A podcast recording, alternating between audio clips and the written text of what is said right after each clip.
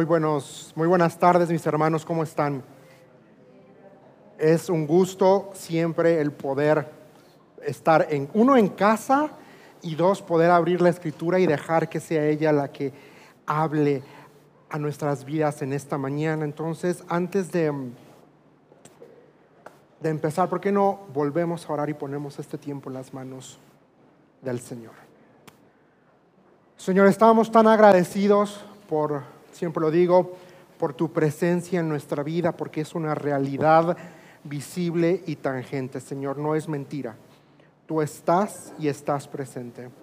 Gracias porque nos has dado tu palabra para poder escuchar tu voz, escucharte a ti. Es mi oración en esta hora que las palabras que salgan de mi corazón y que la reflexión de mi corazón te honren a ti. En tu nombre estamos orando, en Cristo Jesús. Amén. Y amén. Abran sus Biblias en em, segunda carta de los Corintios, capítulo 5. Vamos a leer del versículo 11 al versículo 21. Yo le he puesto al mensaje de esta mañana una comunión una convicción que motiva, perdón, una convicción que motiva. Y en esta mañana voy a leer en particular de la nueva versión internacional porque traduce esta porción de la escritura de una forma más apegada a lo que realmente los manuscritos nos están queriendo decir. En esta porción, NBI hace una muy buena renderización o traducción de la terminología. Por eso en esta mañana voy a utilizar NBI. Entonces, dice, por tanto, como sabemos lo que es temer al Señor, tratamos de persuadir a todos, aunque para Dios es evidente lo que somos, y espero que también lo sea para la conciencia de ustedes. No buscamos el recomendarnos otra vez a ustedes, sino que les damos una oportunidad de sentirse orgullosos de nosotros, para que tengan con qué responder a los que se dejan llevar por las apariencias y no por lo que hay dentro del corazón. Si estamos locos es por Dios y si estamos cuerdos es por ustedes. El amor de Cristo nos obliga porque estamos convencidos de que uno murió por todos y por consiguiente todos murieron. Y Él murió por todos para que los que viven ya no vivan para sí, sino para el que murió por ellos y fue resucitado. Así que de ahora en adelante no consideramos a nadie según criterios meramente humanos. Aunque antes conocíamos a Cristo de esta manera, ya no lo conocemos así. Por lo tanto, si alguno está en Cristo, es una nueva creación. Lo viejo ha pasado, ha llegado lo nuevo. Todo esto proviene de Dios, quien por medio de Cristo nos reconcilió consigo mismo y nos dio el ministerio de la reconciliación. Esto es que en Cristo Dios estaba reconciliando al mundo consigo mismo, no tomándole en cuenta sus pecados y encargándonos a nosotros el mensaje de la reconciliación. Así que somos embajadores de Cristo, como si Dios los exhortara a ustedes por medio de nosotros. En nombre de Cristo le rogamos que se reconcilien con Dios, al que no cometió pecado alguno. Por nosotros Dios lo trató como pecador, para que en él recibiéramos la justicia de Dios. Y el primer punto en esta mañana es quiero invitarte, e, esta fue mi reflexión, a que yo, bueno, hemos venido hablando en, estas semanas acerca de un tema en particular, si lo han notado. El tema ha sido el amor, el amor de Dios y cómo se manifiesta en nosotros, cómo permea en todas las áreas. Y precisamente por eso le puse una convicción que motiva, porque yo tengo que tener esa convicción, esa seguridad de que he sido transformado, he sido receptor del amor de Dios, un amor que cambia, un amor que limpia, un amor que purifica, un amor que reconcilia. Y ese amor tiene que motivarme, sí o sí tiene que motivarme a hacer algo. No puedo estar estático, no puedo ser pasivo con este grande amor que he recibido de parte de Dios. Y por eso el punto número uno es reconocer mi identidad. Punto número uno, reconocer mi identidad como hijo de Dios. Es muy interesante. Vamos a, a enfocarnos primero en, como dice NBI, versículo 15 dice, y Él murió por todos para que los que viven, que dice, ya no vivan para sí, sino para el que murió por ellos y fue resucitado. 16 dice, así que de ahora en adelante no consideramos a nadie según criterios meramente humanos. Aunque antes conocimos a Cristo de esta manera ya no lo conocemos así. Punto número uno es que mi vida ya no puedo vivir para mí mismo. Ya no puedo vivir. Esta es mi identidad, es que ya no soy dueño de mi vida. Ya pasé de ser enemigo de Dios a ser hijo de Dios. Ya no hay más enemistad entre Dios y yo por la sangre de Cristo. Y aquí Pablo está hablando los primeros versículos porque había gente que estaba cuestionando su ministerio. Había gente que estaba diciendo, pero ¿cómo es posible que este hombre no sea tan elocuente? Y ese va a ser una parte de el conflicto que va a tener Pablo en la primera epístola de los Corintios. La gente eh, no lo tomaba muy en serio porque él no hablaba tan elocuentemente como los filósofos de la época. Había una figura que se llamaba el pater familias, entonces en la sociedad romana estaba la costumbre de que yo invitaba a un filósofo de moda, yo le pagaba y mientras más filosofaba en mi casa, más estatus me daba a mí como familia. Pero Pablo no hablaba así, Pablo hablaba duro, directo y al grano. Entonces había detractores que decían, pero ¿y, quién te dio a ti autoridad? ¿Quién eres tú? Por eso él viene diciendo, tratamos de persuadir a todos, como diciendo, no, no es porque yo quiera, sino el amor de Dios me constriñe, es lo que está queriendo decir, me impulsa, me obliga a hablar. Luego dice, no buscamos del 12 el reconocimiento. No buscamos el recomendarnos otra vez a ustedes. Es, yo no necesito tener que estar diciéndoles quién soy yo, quién, cuáles son mis logros para comunicar lo que el amor solito hace. Entonces, punto número uno es, ¿cómo reconozco ya no viviendo para mí, ya no viviendo para mis deseos, ya no viviendo para lo que yo quiero? La traducción de la pasión me gusta mucho porque vean cómo pone este versículo, versículo 15 de Segunda de Corintios. Dice, para que los que vivan ya no vivan, que dice ahí, absortos en sí mismos. Y así a veces vivimos nosotros absortos en mí mismos, en mi necesidad, en mis gustos, en lo que a mí me gusta, en lo que a mí me conviene. Si me conviene hablarle a fulano de tal, le voy a hablar a fulano de tal. Si no me conviene, no le voy a hablar. Sino vidas que se derraman por él. Y ahí está el reto esta mañana, para ti y para mí. Mi vida, tu vida se está derramando por completo. ¿Qué es derramar? Es, vaciar. Todos hemos tirado un vaso en algún momento en la hora de la comida. Y generalmente las mamás se enojan. Bueno, al menos desde que yo soy niño, aún a, a, mis tantos años, se siguen molestando si yo derramo el vaso sin querer el vaso de agua. Y derramar es que todo se que el contenido del vaso se caiga, se, riegue. Y esa es la idea, que mi vida se derrame como agua por Él. ¿Por qué? Ahí dice, porque Él murió por mí. Y no solamente murió por mí, dice, y ahora yo vivo, y ahora Él vive de nuevo. Él está vivo, Él resucitó.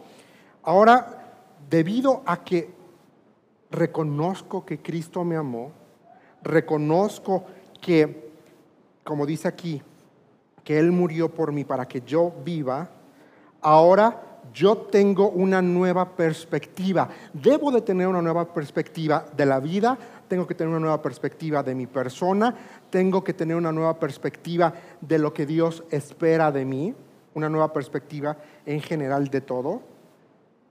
Versículo 16, vean lo que dice NBI. No consideramos a nadie según criterios meramente humanos. La 60 va a decir según la carne. Pero es esta idea, no consideramos a nadie según criterios humanos.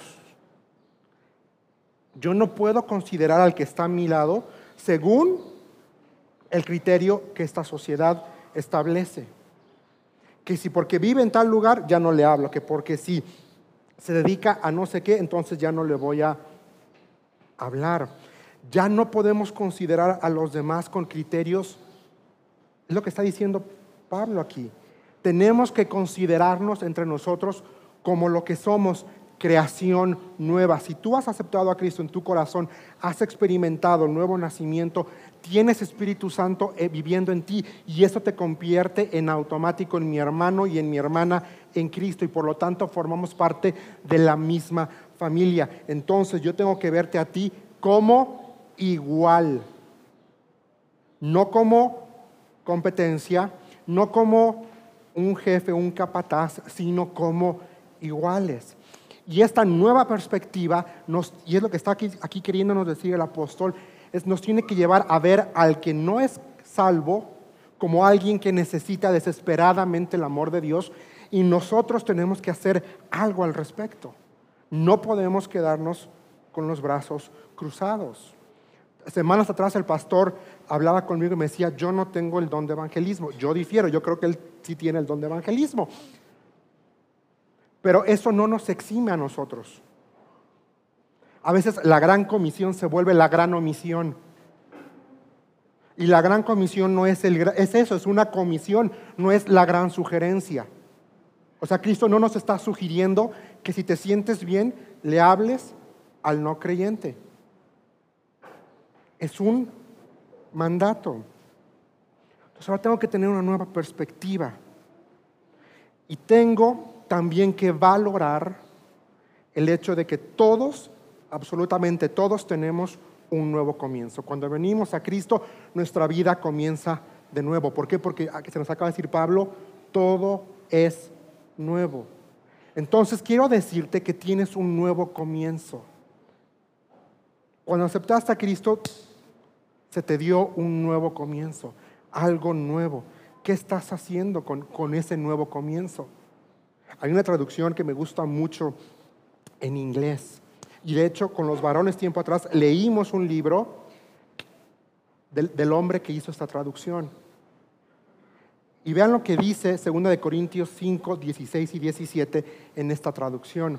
Dice, debido a esta decisión, ¿cuál es? El que aceptamos a Cristo, el que hemos nacido de nuevo, no evaluamos a las personas por lo que tienen o por su apariencia Vimos al Mesías de esa manera una vez.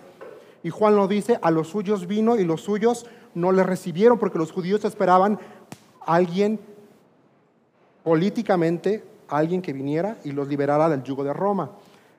De esa manera una vez dice, y lo entendimos todo mal, como saben. Ciertamente ya no lo miramos de esa manera, ahora miramos hacia adentro y lo que vemos es que cualquiera que esté unido al Mesías comienza de nuevo, es creado de nuevo.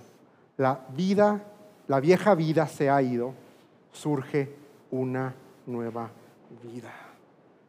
No solamente es lo que dejamos a un lado, es ahora tienes una nueva vida. No podemos, estamos obligados a no repetir los patrones de la vida pasada, porque entonces si tú dices y yo decimos que aceptamos a Cristo, que hemos nacido de nuevo, pero nuestra vida es exactamente igual, revalúa. Revalúa si de verdad tomaste una decisión por Cristo. Porque no puede, tu vida y la mía no puede ser igual después de haber experimentado el amor de Cristo. Yo tengo que valorar, que valorar el hecho de que el que está a mi lado también tiene un nuevo comienzo. Quizá el comienzo de él hace, fue hace tres días y quizá mi comienzo ya lleva varios años. Pero tengo que entender que, que tanto él como yo, uno, somos iguales, dos, estamos en la misma carrera, que es la vida cristiana, y quizá él ya lleva cuatro vueltas y yo apenas voy empezando a entrar. Perdonen la comparación.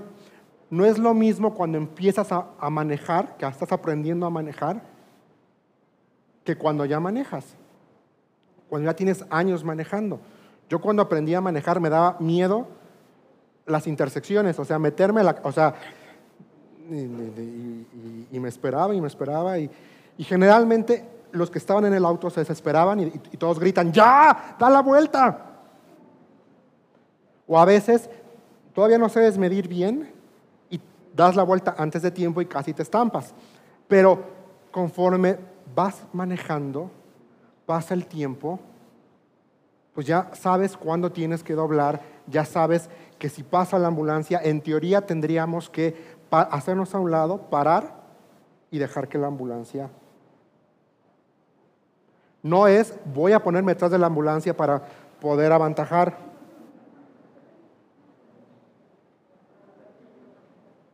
Entonces, así como hay coches que dice, tenme paciencia, estoy aprendiendo a manejar, así tenemos que pensar en el que está a mi lado, que quizá va empezando en la vida cristiana, le falta madurar un poquito, entonces tenemos que poner ahí el... Él no tiene que poner, tenme paciencia, estoy aprendiendo a ser creyente. Yo tengo que decir, tengo que tener paciencia y amarlo, porque apenas está disfrutando su nuevo comienzo. Pero reconocer eso, reconocer eso. El segundo punto en esta mañana es que tenemos que honrar la obra de Dios. Tenemos que honrar. ¿Y cuál es la obra de Dios? Es que Él todo lo hace nuevo. Tenemos que entender eso, que Dios hace todo nuevo. No te atormentes por tus errores del pasado. El diablo solo quiere hacer que te sientas miserable, porque Cristo ya murió por ti. Cristo ya perdonó tus errores del pasado. En la cruz fueron eh, clavados tus errores, tus pecados, tus fracasos y los míos. A veces perdemos mucho tiempo recordando, volviendo a recordar mi fracaso y desperdiciamos y no, la, la hermosa realidad de que tengo un nuevo comienzo, de que tengo una nueva vida, de que hay bendición, de que experimento el amor de Dios de una forma impresionante. La obra de Dios es que todo lo hace nuevo. Versículo 17 lo acabamos de leer. Pero no nada más lo hace todo nuevo. Versículo 18 es hermoso. Dice, todo esto, ¿qué es todo esto? La vida nueva, un comienzo nuevo, el ya no ver a la gente bajo la lupa de la carne, bajo la lupa mundana, bajo la lupa de lo que el sistema quiere que yo vea pero está hablando de la obra perfecta de Dios por medio de Cristo. Lo que Dios hace es perfecto, no tiene error. Y dice, todo esto proviene de Dios, quien por medio de Cristo nos reconcilió consigo mismo y nos dio el ministerio de la reconciliación. Y aquí quiero hacer una pausa porque es importante. Yo sé que a veces no, ganamos mucho hablando de cuestiones académicas, pero en este punto en particular, en este versículo, es importante la palabra reconciliación. Y esta palabra significa cambiar y reconciliar, es lo que significa. Y se utiliza solamente seis veces en todo el Nuevo Testamento. La palabra como tal que se utiliza aquí en 2 de Corintios para reconciliar solo se utiliza dos veces en todo el Nuevo Testamento y tiene dos connotaciones. La primera significa ser o llegar a ser restaurado, refiriéndose a relaciones favorables o amistosas con otro después de un presunto perjuicio. Les pregunto, ¿qué es perjuicio? Un daño. Es importante esta palabrita en este contexto. Llegar a ser, ¿y qué es restaurado? Volver. Restaurar significa recuperar o recobrar, reparar o renovar, o poner algo en el estado o estimación que antes se tenía. Eso es restaurar. Y perjuicio es ocasionar daño. Es un menoscabo material y también puede ser un menoscabo moral. ¿Y qué creen? Nosotros estábamos en perjuicio delante de Dios por nuestro pecado. Por nuestro pecado. Y aquí Pablo está diciendo, todo proviene de Dios. El que tú y yo hoy podamos tener esperanza y seguridad de dónde vamos a pasar la eternidad no es por nuestra cara bonita, no es por nuestras fuerzas, es por la obra de Dios, es por amor. ¿Qué dice Romanos 3.10? Romanos 3.10 utiliza esta connotación primera. Entonces, Romanos 3.10 puede aparecer, si no, no pasa nada. Romanos 3.10 dice,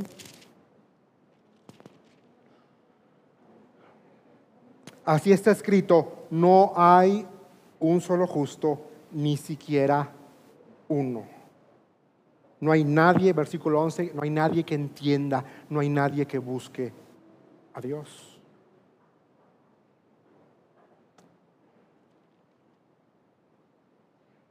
Entonces, no hay nadie.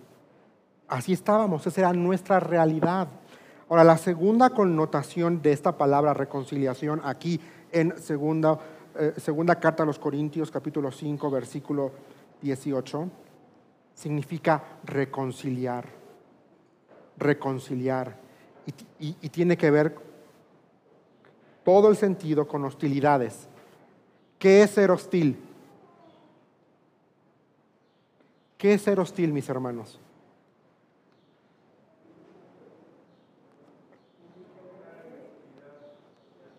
Agresividad. Soy, eh, hace años me metí en un problema. Estaba saliendo con una persona y me acuerdo que me contestó como muy frío, muy fría, me contestó ella muy fría. Y si le dije, ay, qué hostil, ardió Troya.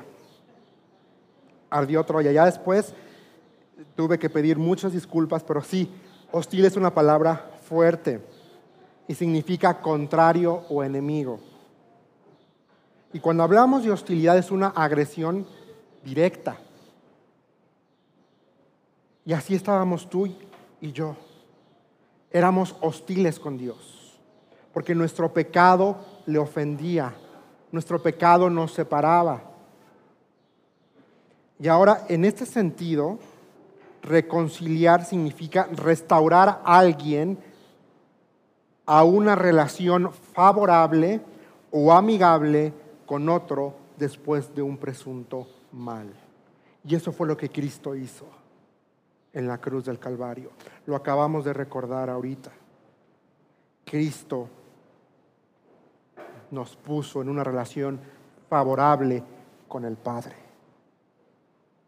Porque no merecíamos nada más que la condenación eterna. ¿Qué dice Colosenses 1:21? ¿Qué dice Colosenses 1:21?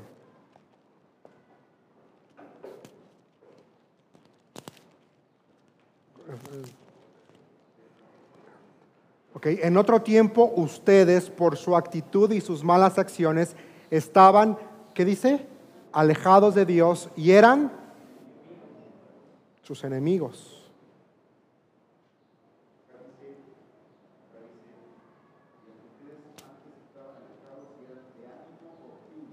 De ánimo hostil. NBLA, hostil, enemigos. Esa era nuestra realidad. Esa era nuestra realidad. Pero eso cambió. Porque dice, quien por medio de quién? De Cristo nos reconcilió. No se te olvide, Cristo te reconcilió con el Padre. Acompáñame a Romanos. Romanos. Un poco de paciencia porque no es la Biblia que yo utilizo, entonces, pero esta es la Biblia que me dieron cuando yo tenía 15 años y tomaba muy malas decisiones. Y um, este fue mi regalo y mi mamá, no sé cuánto tiempo le tomó, pero tengo todos los proverbios y los salmos que dicen, cuida tu boca, ten buenas actitudes, sé sabio, subrayadas con mi nombre. Hace mucho que no la utilizo, pero esta Biblia fue especial para mí, porque llegó en un momento que yo necesitaba escuchar no sé si le hice mucho caso, pero necesitaba escuchar la voz de Dios. Romanos 5 nos habla de, de, realmente de cómo éramos tú y de cómo era yo.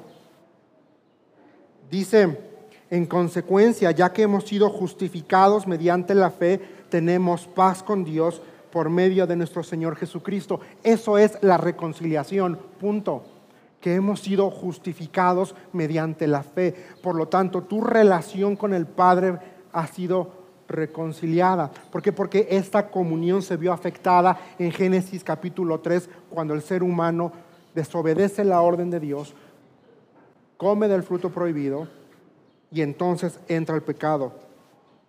También por medio de él, dice versículo 2, y mediante la fe tenemos acceso a esta gracia en la cual nos mantenemos firmes. Y quiero decirte esta mañana que tú y yo, si has aceptado a Cristo, si has nacido de, nuevo, tienes acceso. Nadie te impide llegar a obtener esta gracia, porque la gracia de Dios no se acaba, la gracia de Dios como Él es eterna, la gracia de Dios es infinita, es ilimitada y disponible para ti y para mí en la cual nos mantenemos firmes, firmes. Y, y, mantenernos firmes nos cuesta. Bueno, al menos a mí me cuesta mucho trabajo mantenerme firme. Y yendo a la escuela aún más, yo no podía estar firme a la hora de honores a la bandera. Nada más no podía era un poco inquieto. Y así somos. Así que vean lo que dice, punto. Así que nos regocijamos en la esperanza de alcanzar la gloria de Dios. No sé tú, pero a eso me produce gozo el saber que ya sea que me muera o sea tomado y sea transformado para encontrarme con Él en las nubes, como dice la Escritura, me espera un futuro en la gloria de Dios, viendo la gloria de Dios. Y no solo eso, sino que también en nuestros sufrimientos, porque sabemos que el sufrimiento produce perseverancia. La perseverancia entereza de carácter, la entereza de carácter esperanza. Y esta esperanza no nos defrauda, porque Dios ha derramado su amor en nuestro corazón por el Espíritu Santo que nos ha dado. No está diciendo vas a tener una vida libre de problemas, está diciendo por medio de la reconciliación, por medio de lo que Cristo hizo, vas a tener problemas, vas a tener dificultades, pero tienen un propósito que maduremos. Y esta esperanza no defrauda. Dios nunca te va a defraudar. Quizá tu familiar te puede defraudar, tu cónyuge te puede defraudar, tus hijos te pueden defraudar. Tú puedes defraudar a tus papás, porque somos seres humanos y porque no somos perfectos. Pero ahí dice que Dios nunca te va a defraudar. Nunca. Y ese amor, ¿en dónde fue derramado según la escritura? ¿En dónde? Pero ¿en dónde está ahorita? En tu corazón y en mi corazón. Entonces tenemos acceso a esa gracia. Tenemos acceso a esa firmeza. Y aquí viene nuestro, y, versículo 6 nos empiezan a leer la cartilla. A la verdad, como éramos incapaces de salvarnos, en el tiempo señalado, Cristo murió por quién? Por los malvados. Pon ahí tu nombre y el mío. Difícilmente habrá quien muera por un justo, aunque tal vez haya quien se atreva a morir por una persona buena. Pero Dios muestra su amor por nosotros en esto, en que cuando todavía éramos pecadores, Cristo murió por nosotros. Y ahora que hemos sido justificados por su sangre, con cuánta más razón por medio de él seremos salvados del castigo de Dios. Porque ve, que 10 eh, es hermoso, versículo 10 es hermoso y quiero que, lo subrayes ahí en tu Biblia. Porque sí, cuando éramos enemigos de Dios, fuimos reconciliados con Él mediante la muerte de su Hijo con cuánta más razón, habiendo sido reconciliados, seremos salvados por su vida. ¿Qué dice ahí cuando éramos qué? Enemigos de Dios. Fuimos reconciliados, lo que Pablo nos está diciendo en nuestra porción principal. Fuimos puestos en una buena posición con el Padre no por nuestra buena cara, no porque lo merecíamos. dice ahí, por la muerte de su Hijo.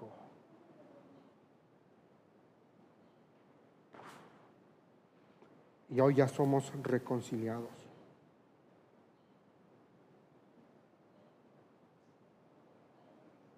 Amén.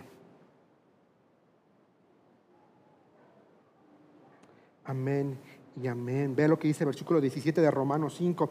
Pues si por la transgresión de un solo hombre reinó la muerte, con mayor razón los que reciben en abundancia la gracia y el don de la justicia reinarán en vida por medio de un solo hombre, Jesucristo.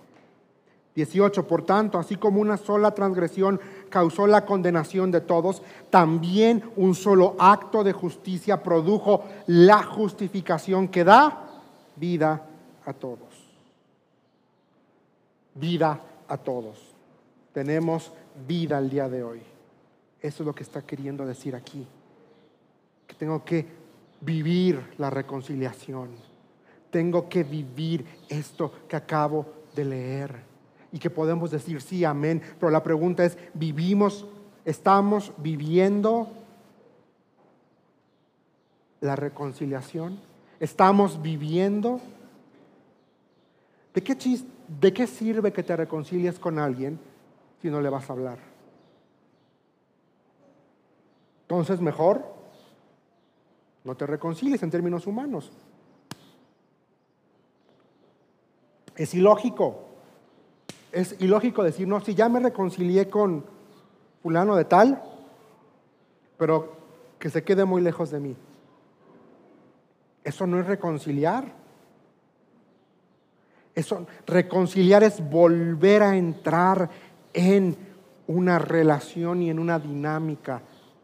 Y yo creo que muchos, sobre todo ustedes que ya están casados, entienden a la perfección lo que significa reconciliarse, pelearse estarse enojados y después hablarlo y vuelven al mismo estado. Y lo sorprendente es que en la reconciliación divina, la que estamos hablando, quien la inició, quien la obró, Quien la ofrece es Dios. Nosotros no tenemos que hacer nada más que decir, aquí estoy. Entrar, aquí estoy. Tenemos que vivir esta reconciliación. ¿Cómo se vive? Amando al que está a mi lado, sirviendo al que está a mi lado, sirviendo a Dios en la iglesia, ofrendando sí también, yendo a ayudar sí también, pero más que nada viviendo una vida santa en mi compromiso con Dios. Pero también, ¿cómo honro tan fácil siendo instrumento? Ve lo que dice versículo 19 de 2 de Corintios 5. Esto es que en Cristo Dios estaba reconciliando al mundo consigo mismo, no tomándole en cuenta sus pecados. Y me, me encanta cómo pone NBI. Y encargándonos a nosotros el mensaje de la reconciliación. Encargándonos. Qué responsabilidad es que Dios mismo me está encargando algo. Y a mí no, perdóname que te lo diga, pero en el momento en que tú aceptaste a Cristo, Dios te encargó ese ministerio. No puedes huir. No podemos huir. Podemos querer huir como Jonás. Y ya sabes, te espera una ballena. Mejor evitarte la ballena y el olor a pescado Porque es interesante, Jonás dice que salió y apestaba por días. Pero el punto es que nos encargó el mensaje de la reconciliación. Te encargó a ti, me encargó a mí el decirle al que está a mi lado, reconcíliate con Dios. Haz la paz con Dios, porque Él ya lo hizo por ti. Al no creyente hay amor, hay esperanza. Al creyente volver a entrar en comunión. Porque eso sí, cuando yo obro mal, cuando peco a deliberadamente, mi comunión con Dios se ve afectada. Yo tengo que apelar a la sangre de Cristo, primera de Juan, confesar, y Él es fiel y justo para perdonarme y limpiarme de toda maldad. Punto. Ve lo que dice mm, la traducción de la pasión renderiza esta porción de una forma maravillosa y, lo voy a poner ahí porque me gustaría que nos vayamos con esta ilustración de el ministerio que nos fue encargado. En 2 Corintios 5, 19. En otras palabras, era a través del ungido que Dios estaba pastoreando el mundo, sin siquiera llevar registros de sus transgresiones y nos ha confiado el ministerio de abrir la puerta de la reconciliación a Dios. Me gustó esa última parte y nos ha confiado el ministerio de abrir la puerta, de abrir la puerta. Pero ¿qué hacemos nosotros tristemente? Cerramos la puerta. No sean como yo cuando era niño que había alguien que no me caía muy bien, nada bien, ahí en donde vivía. Y llegó a mi casa porque estaban celebrando mi cumpleaños, toca la puerta, le abrí, le dije, tú no estás invitado y le volví a cerrar la puerta.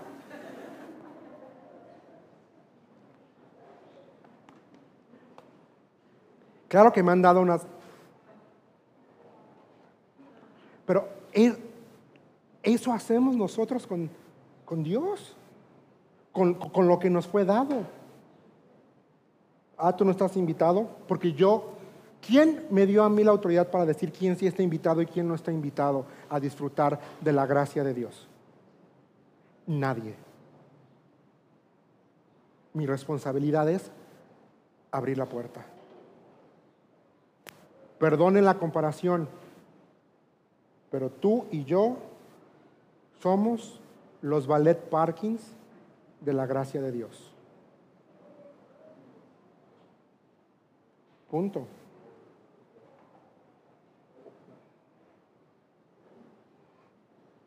¿Qué estamos haciendo con esto que nos fue encomendado? ¿Qué estamos haciendo con lo que dice aquí?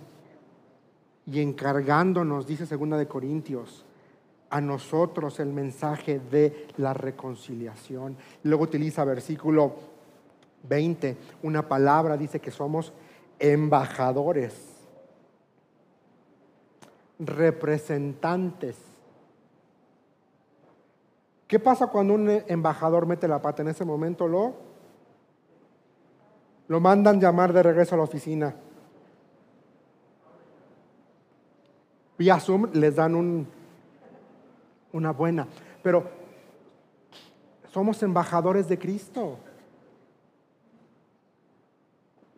Pero vean, no, no sé si notan la emoción pastoral del apóstol Pablo en esta porción.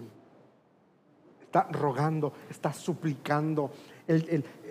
la forma como está escrito es, está cargada de un sentimiento de decir, venir y sacudir.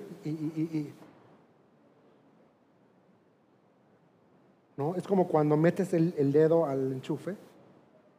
Generalmente, creo que mi mamá era muy especial, pero a mí sí me agarran, me, zarandean y dicen, pero ¿qué estás haciendo? ¿Qué estás, en, qué estás, ¿En qué estabas pensando?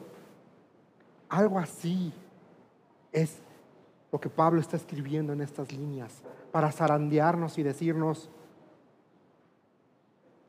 reacciona. Eres embajador, se nos ha, se te ha dado, se te ha encargado el ministerio de, compartir el hecho de que hay reconciliación. Y otra vez dice ahí, el nombre de Cristo, les rogamos que se reconcilien con Dios. Y esa palabra rogamos en el original es una palabra muy fuerte, que está cargada de una emoción increíble. Está suplicando lo que nos está queriendo decir ahí. Te suplico que te reconcilies con Dios. El tercer punto esta mañana es, lo encontramos ahí en el versículo 21, dice que es manifestar la justicia de Dios. Al que no cometió pecado alguno, por nosotros Dios lo trató como pecador. Para que en Él recibiéramos la justicia de Dios. ¿Cómo se manifiesta? ¿Cómo manifiesto la justicia de Dios? Demostrando que soy hijo de Dios. Que la gente a mi alrededor sepa que mi apellido es hijo de Dios. No, que véndeme unas facturitas por aquí, por debajo de la... y te doy una comisión. Soy hijo de Dios. Decir, no puedo porque soy hijo de Dios. Se van a sacar de onda. Esa es tu oportunidad perfecta para hablarles de Dios, de por qué tú no puedes hacer eso. No, pero inflame un poquito más la, la cotización y no puedo. Ayudando. No, que ocupamos traer sopas, pasta para la canasta de, amor. ¿Y qué hacemos? Voy a, a la alacena a ver cuál es la que tiene la fecha de expiración más cercana y es la que voy a ir a llevar. Oigan, mejor no, perdonen que lo diga así, mejor no dar, porque eso habla de la actitud de tu corazón. Mejor la que se va a expirar pronto, cómetela tú mañana. Y la que tiene más duración, ofréndala. Ahorita ya no se puede, pero, porque a Dios gracias por los sobres, pero en algunos lugares estamos orando horas por la ofrenda y ¿qué haces? Estás buscando la moneda más pequeñita para dar.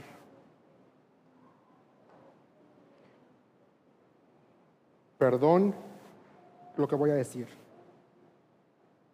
Pero con sus padres, ¿ustedes son tacaños cuando le regalan algo para su cumpleaños?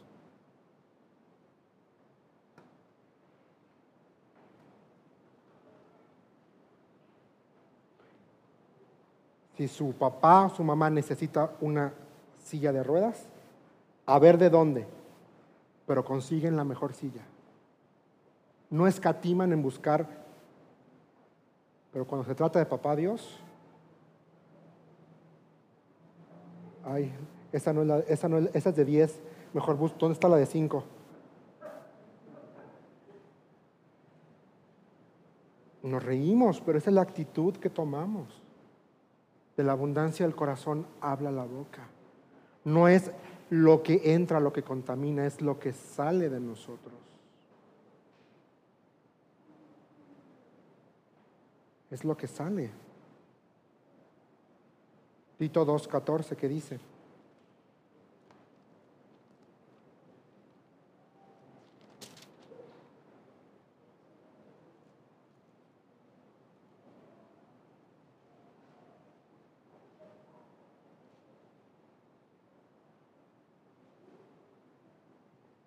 Bueno, desde el 11 mejor. Desde el 11. Dice, en verdad Dios ha manifestado a toda la humanidad, no, desde el 11 voy a empezar,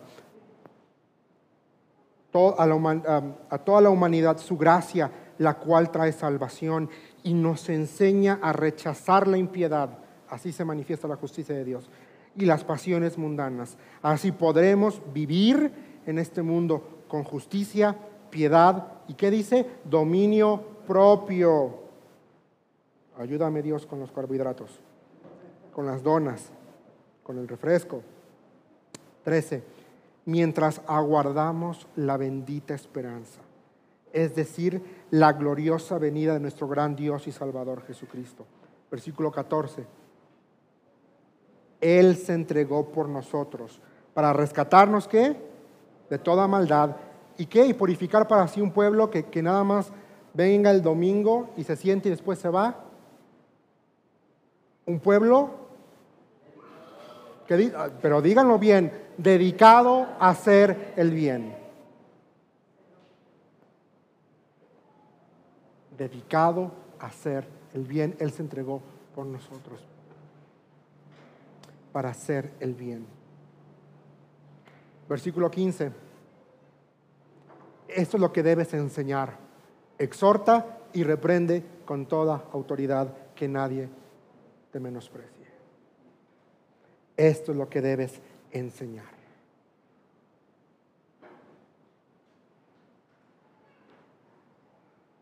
Si tienen queja con el pastor y ya que él me, me dé con el, ¿cómo, se llama el, el del caballo? El fuete. Haciendo el bien al que está a mi lado. ¿Qué dice Primera de Pedro 1.13?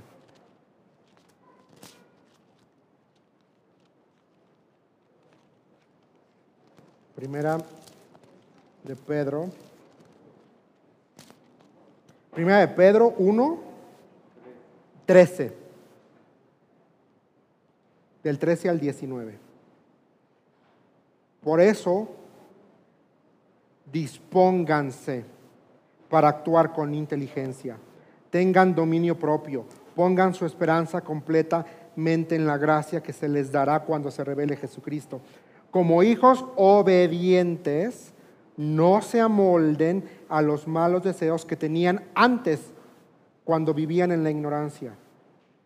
Más bien, sean ustedes santos en todo lo que hagan, como también es santo quien los llamó. Pues está escrito, sean santos porque yo soy santo. Y que invoquen como Padre, y que invocan, perdón, como Padre al que juzga con imparcialidad las obras de cada uno. Vivan, y me gusta como dice aquí, con temor reverente, mientras sean peregrinos en este mundo. Como bien saben, ustedes fueron rescatados de la vida absurda que heredaron de sus antepasados. El precio de su rescate no se pagó con cosas perecederas como el oro o la plata, sino con la preciosa sangre de Cristo, como de un cordero, sin mancha y sin defecto. Vivan con temor reverente mientras son peregrinos en este mundo. Estamos de paso. Estamos de paso. Nuestro destino es allá, la eternidad. Pero mientras estemos de este lado de la eternidad, vivamos con temor reverente. Temor reverente no es tenerle miedo a Dios. Temor reverente es honrar y reverenciarlo por quien es Él. Y que esa verdad nos mueva, nos mueva, que nos obligue, que nos obligue a vivir vidas diferentes. Terminamos con versículo 14 de 2 de Corintios 5. El amor de Cristo nos obliga, porque estamos convencidos de que uno murió por todo y por consiguiente todos murieron. El amor de Cristo nos obliga. Tú y yo estamos obligados por el amor de Cristo, por el ministerio de la reconciliación, abrirle la puerta a los demás para que conozcan y experimenten el amor y la reconciliación que Dios da que Dios ofrece y que Dios otorga. Señor, estamos tan agradecidos por esta mañana. Gracias, Padre, por tu palabra. Gracias, Señor, porque eres bueno. Gracias porque no merecíamos tu amor, sin embargo, aún nos amaste. Nos reconciliaste contigo por medio de Cristo. Señor, qué responsabilidad y qué pensamiento es el saber que nos confiaste este ministerio. Señor, perdónanos por descuidar lo que nos has encargado. Perdónanos por ser indiferentes ante esta verdad. Señor, ayúdanos a vivir con convicción. Señor, ayúdanos a vivir de una forma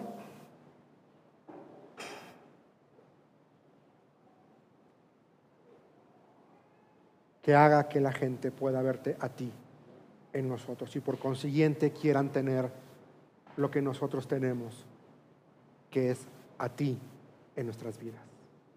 En tu nombre estamos orando, en Cristo Jesús. Amén y amén.